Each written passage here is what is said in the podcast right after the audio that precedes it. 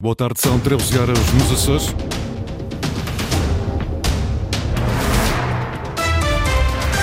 Vamos conhecer os destaques desta edição.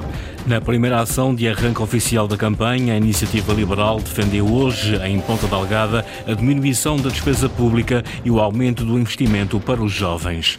Começou a campanha oficial para as eleições de 10 de março, no Círculo dos Açores. Há 13 forças políticas na corrida.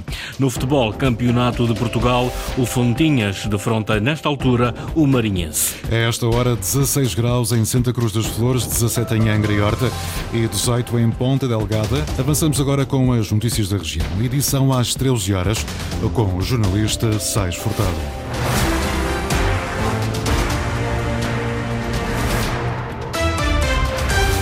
Na primeira ação, no dia de arranque oficial da campanha para as legislativas nacionais, a Iniciativa Liberal esteve esta manhã no aeroporto de Ponta Delgada.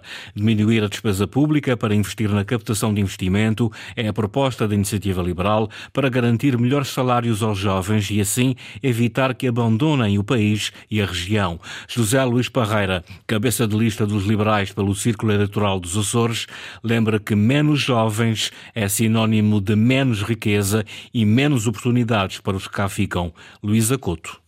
No aeroporto de Ponta Delgada, principal porta de entrada no arquipélago, a iniciativa liberal alerta para a saída de jovens da região e do país.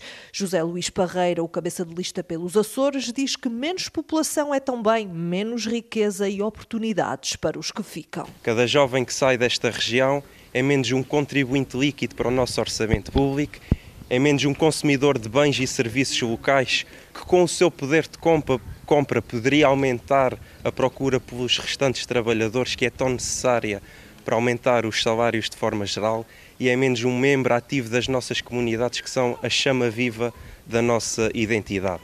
Para o candidato da Iniciativa Liberal, travar a imigração jovem combate-se com uma estratégia nacional de atração de investimento. José Luís Parreira indica, inclusive, onde quer ir buscar verba para o efeito. É reduzir a despesa pública em 4% do PIB para conseguirmos baixar os impostos sobre o trabalho, nomeadamente o IRS, para atrairmos investimento. É que a realidade de Portugal, lamenta a iniciativa liberal, não permite a fixação de quadros jovens qualificados. Um trabalhador que ganhe 4 mil euros líquidos na Dinamarca paga 34% apenas de impostos e contribuições sociais sobre o custo total para a empresa, enquanto que em Portugal pagaria 54%. Desta forma, nós não conseguimos atrair empresas que dêem emprego aos nossos jovens, porque oferecer um salário líquido em Portugal é muito mais caro do que oferecer o mesmo salário líquido de outros países. O combate à perda de população, sobretudo a mais jovem, a marcar o arranque da campanha dos liberais nos Açores. Começou hoje oficialmente a campanha para as eleições legislativas nacionais de 10 de março. No total, há 21 forças políticas na corrida, mas nem todas concorrem em todos os círculos. Nos Açores, 13 forças competem para os cinco lugares de deputados elegíveis por este círculo. Inês Linhares Dias. O arranque oficial da campanha para as eleições legislativas de 10 de março é hoje. O país vai a votos para eleger a composição da Assembleia da República. Há 230 assentos parlamentares. Os resultados eleitorais informam também quem pode formar governo. Na corrida há 21 forças políticas, mas não concorrem em todos os círculos eleitorais. Nos Açores apresentam-se 13 forças. As coligações Aliança Democrática, do PSD, CDS, PP e PPM e a CDU, que junta os comunistas e os verdes. Apresentam-se também os partidos Socialista, Chega, Bloco de Esquerda, PAN, Iniciativa Liberal, Livre, Juntos pelo Povo, Alternativa Democrática Nacional, ERGT, Volte e RIR, Reagir, Incluir, Reciclar. O PS volta a apostar em Francisco César e a AD avança com o social-democrata Paulo Muniz a encabeçar as listas que os Açores costumam eleger para as eleições nacionais. A CDU aposta em Maria Judite Costa e o Bloco de Esquerda em Joana Petencourt. Nomes conhecidos são também José Luís Parreira, da Iniciativa Liberal, José Azevedo, do Livre, Miguel Arruda, do Chega e Dinarte Pimentel, do PAN. As outras forças que não concorrem no arquipélago são a coligação Alternativa 21, do MPT e Aliança, o Partido Trabalhista Português, o Movimento Alternativa Socialista, a Nova Direita, o PCTP-MRPP e o Nós Cidadãos. Na Madeira não há Aliança Democrática, PSD e CDS juntam-se na coligação Madeira Primeiro e o PPM vai sozinho a votos. Os Açores elegem cinco deputados à Assembleia da República. De hoje até quinta-feira podem inscrever-se para votar antecipadamente em mobilidade. No continente ou nas ilhas, basta preencher os seus dados e escolher um município onde votar. A jornalista Linda Luz dá os pormenores.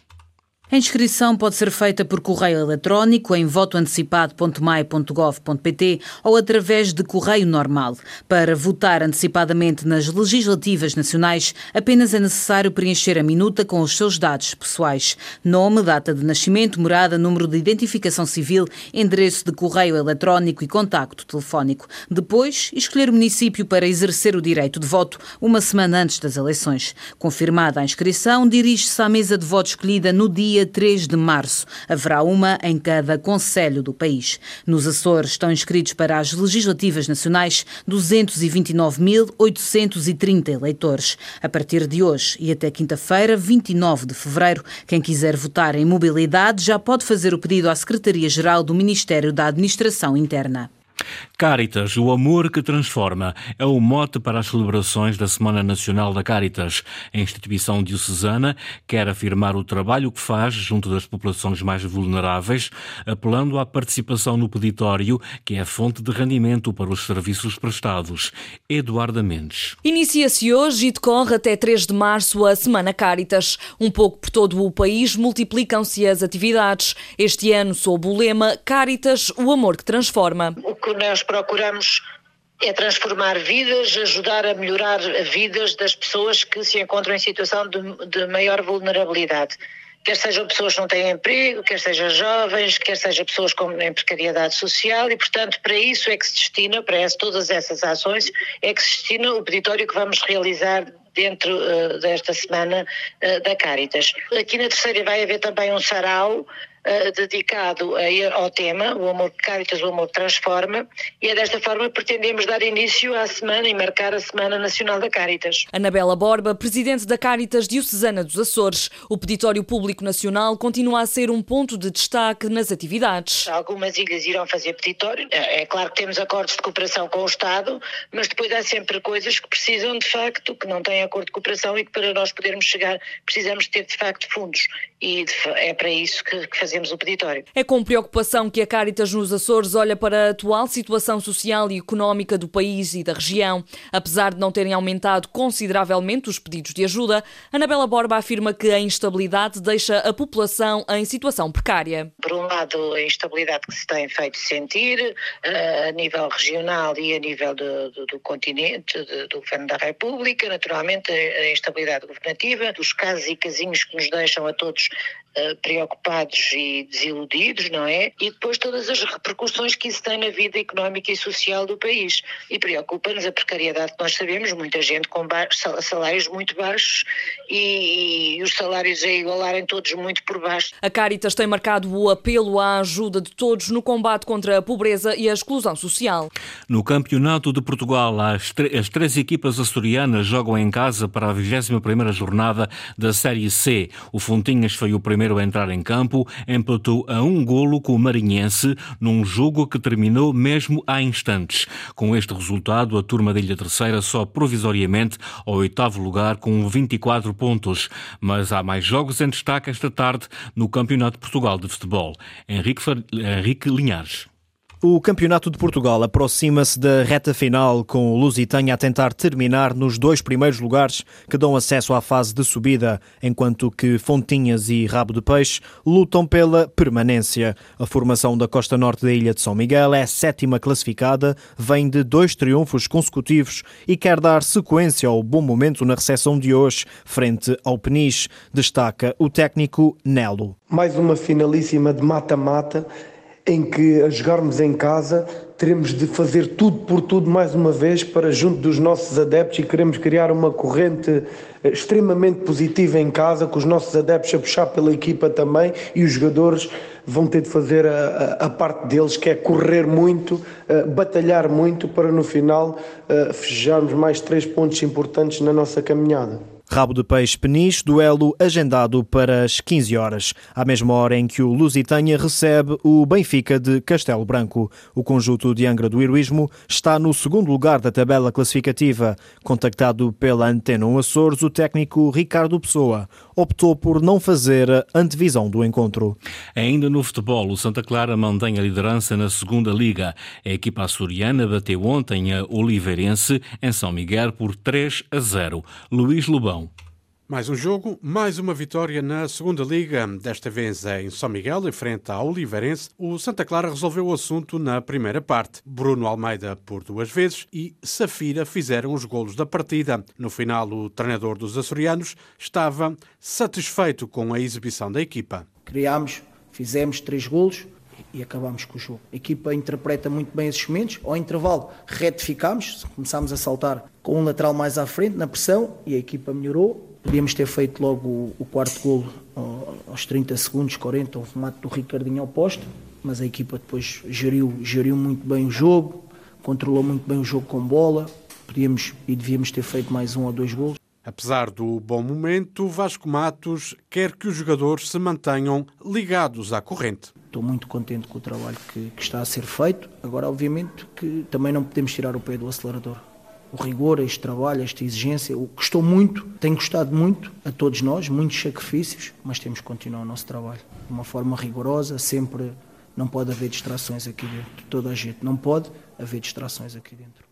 Na próxima jornada, a 24 os açorianos viajam até casa do Académico de Viseu. Antes disso, na quinta-feira, o Santa Clara joga em São Miguel com o Futebol Clube do Porto para os quartos de final da taça. Ruben Rodrigues terminou no quarto lugar o Rally Serras de Faf, a primeira prova do Campeonato Portugal de Rallys. O campeão açoriano, que foi acompanhado por António Costa, estreou ontem um novo Skoda Fábia RS Rally 2. Ruben Rodrigues fala em um resultado excelente para a equipa foi extremamente positivo. Nós conseguimos aqui um terceiro lugar para o CPR, conseguimos um ponto extra na Power Stage. Penso que mostramos aqui o nosso eh, nível e porque é que somos campeões açorianos. Foi uma, uma prova em que, incrível para nós. Penso que estamos de parabéns, a equipa trabalha bem. Mais uma vez, queria, a palavra de agradecimento à nossa equipa, à Trociona Racing, que mostrei aqui porque é que é campeão açoriano, porque é que faz um esforço, uma dedicação enorme para estar presente neste desporto a mais alto nível. A RC Sport, que é a nossa equipa de assistência que nos prepara o carro e que nos mantém aqui a nossa máquina a 100%. Também aqui o António Costa que fez um trabalho incrível, por isso nós estamos de parabéns. Penso que foi um resultado excelente para nós. Ruben Rodrigues terminou no quarto lugar o Rally Serras de Fafa, a primeira prova do Campeonato de Portugal de Rallys. Foram as notícias da região, edição das 13 horas com o jornalista Sais Fortado. Notícias em permanência em cores.rtp.pt e também no Facebook da Antena.